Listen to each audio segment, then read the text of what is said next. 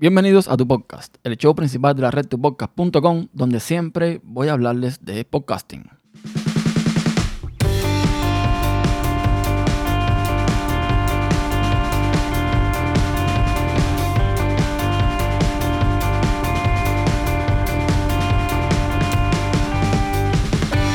Hola a todos, soy Ernesto Acosta y doy la bienvenida al nuevo episodio para hablar de eso que tanto nos gusta, que es el podcasting. Y voy a comenzar hoy al revés. Voy a empezar por las actualizaciones de la red de tupodcast.com, porque lo primero que hice hoy fue actualizar las portadas. ¿Para qué? Eh, para darle un, toque más eh, homogéneo. Lo que hice fue, mm, bueno, hice varias cosas.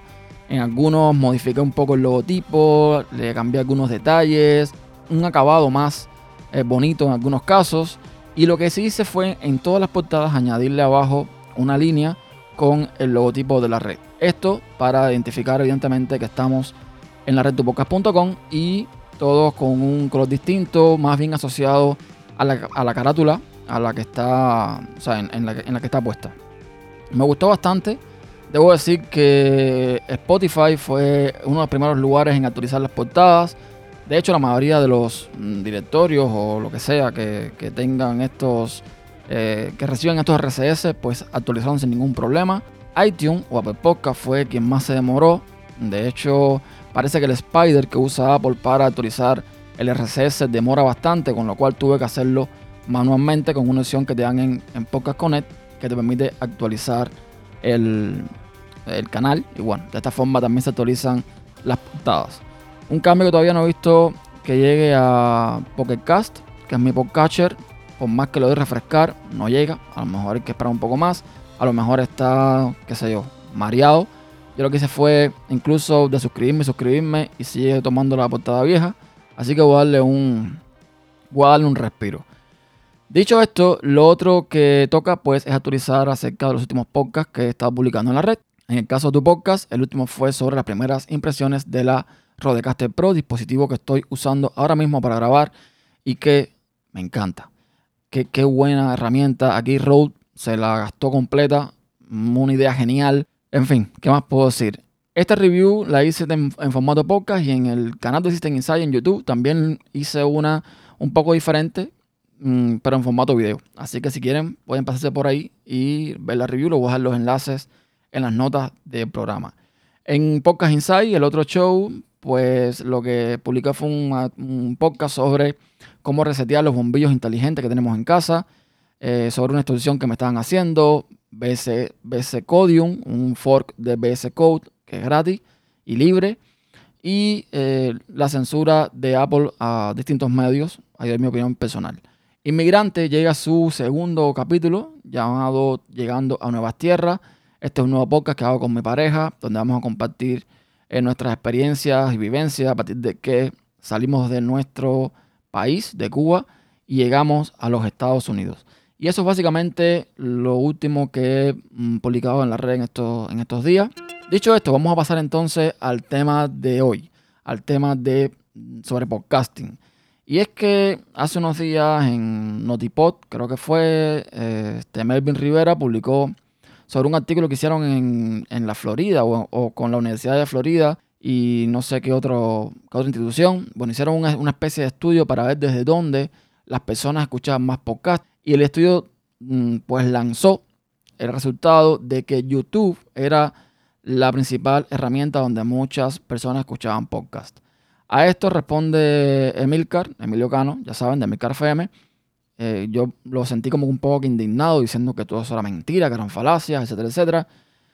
Desde mi punto de vista creo que haciéndole un poco de rechazo ¿no? a la idea de que YouTube sea la principal eh, o una de las principales plataformas de podcasting.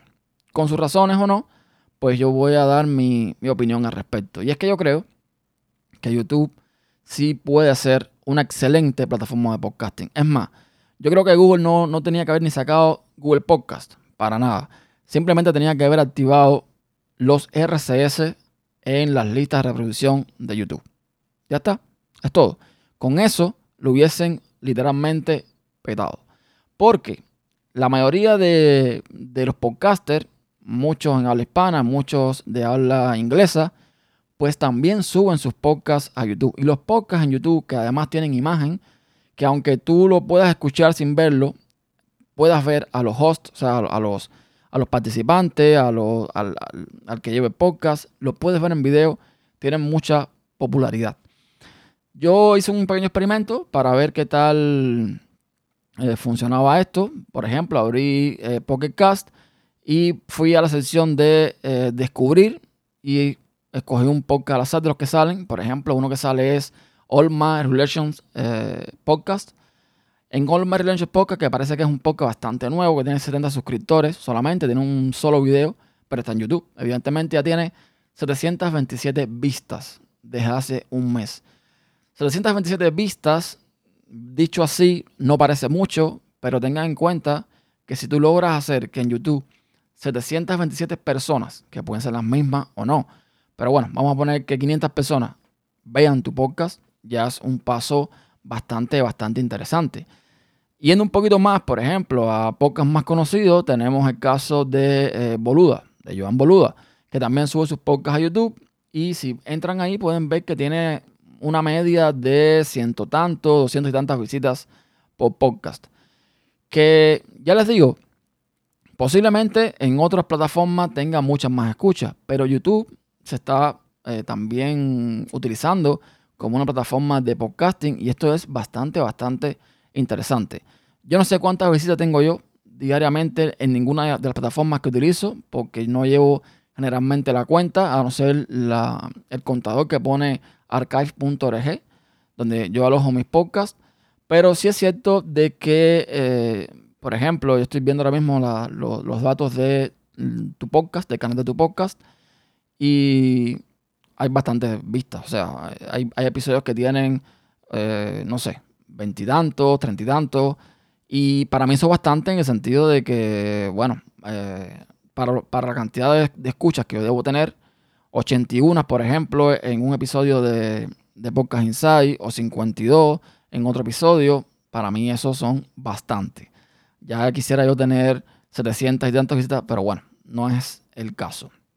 Entonces sí, yo creo que YouTube puede ser una excelente herramienta para podcasting. Creo que si Google le diera una vuelta a esto, pues sería interesante que, que le pusieran los RCS. Ojo, YouTube tiene RCS, pero hay que hacer un poco de traquimañas para poder obtenerlo. Y también es un servicio que compartí no hace mucho, en, creo que fue en Telegram o algo así, que te permitía agarrar una URL de un canal de YouTube y convertirlo a RCS. O sea, hay alternativas. Y la realidad es que, bueno, eh, muchos incluso que tienen servicio en Spreaker, lo que hace es subir el podcast automáticamente en formato de audio a YouTube y sí da, sí da resultados. Vamos a hablar, por ejemplo, de una compañía de podcasting. Vamos a hablar de Gimlet, Gimlet Media, comprada por Spotify. Gimlet tiene también sus podcasts en YouTube. Y estamos viendo que si entras al, canal de Gimlet, hay podcasts que tienen 148 mil visitas, 5 mil visitas, 3 mil visitas. O sea, que de alguna forma sí, eh, sí se puede usar YouTube como una plataforma para compartir tus podcasts. Lo que yo siempre digo es que para que un podcast sea podcast, aunque en, dentro de la definición entran los videos, yo considero que para que un podcast sea podcast o un video sea un podcast, no debas tener la necesidad de ver lo que está pasando en el video para entender el contexto de lo que está eh, contando la persona que está hablando. O sea, un video que tú puedas escuchar sin tener que verlo, perfectamente pasa por un podcast. Y esto también lo debatí con Pedro Sánchez en Twitter eh, y se lo decía. Bueno, estamos de hecho bastante de acuerdo en este punto. Porque, por ejemplo, tenemos grandes cadenas de radio en España, como la cadena SER, que ahora todos los shows que tienen los están llevando a formato podcast. Y tenemos, por ejemplo, el Leitmotiv, tenemos el de Broncano, tenemos no sé cuántos programas más. Y lo que pasa es que sí, eh, tú lo puedes escuchar y, y, te puedes quedar quizás con un 90% de lo que está pasando, pero no el 100%. Porque hay cosas que tienes que verlas para entender qué están pasando. Pausas, eh, miradas, gestos, cosas que pasan en un programa de televisión, que si tú no lo ves, pues evidentemente te pierdes eh, básicamente el mensaje de lo que están queriendo transmitir. Y la realidad es que muchos podcasters están usando YouTube como segunda plataforma de, alojamiento. Eso está más que claro. El otro día también en la Unión Podcastera, Sune, de, Nación Podcast, también lo conocen en España más, más que de sobra, estaba haciendo una encuesta donde estaba también valorando subir sus podcasts a YouTube. Y creo que si lo hace va a ser también una, un éxito. Tenemos también el caso, por ejemplo, de José Escolar, con el que estaba hablando también en Twitter, donde él comentaba que en Cosas de Modernos, el podcast que hace él junto a Diego Fernández y Mario, de la red de Mario, eh, pues tiene más o menos la misma cantidad de visitas tanto en YouTube como en otras plataformas de podcasting como tal.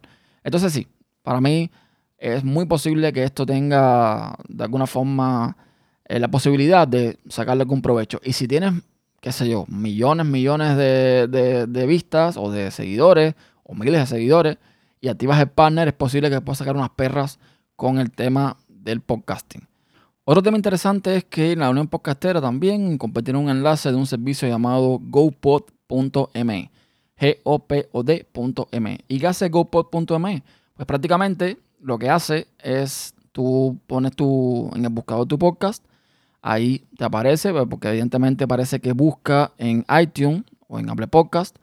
Y una vez que aparece, te puede generar un enlace, que ese enlace tú lo puedes compartir y cuando la persona que recibe el enlace entra, lo que va a ver es la portada del podcast y va a ver todos los, mm, digamos, servicios donde puede escucharlo o aplicaciones donde puede escucharlo, por lo menos los más populares. O sea, ahí vas a encontrar Spotify, Apple Podcast, Google Podcast, Overcast, Castbox, Pocket Cast y el.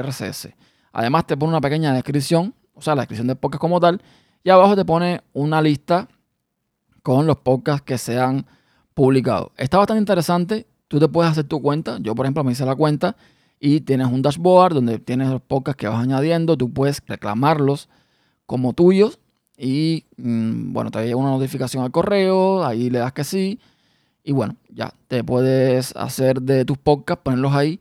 Y es una forma más de compartirlo. Está bastante interesante.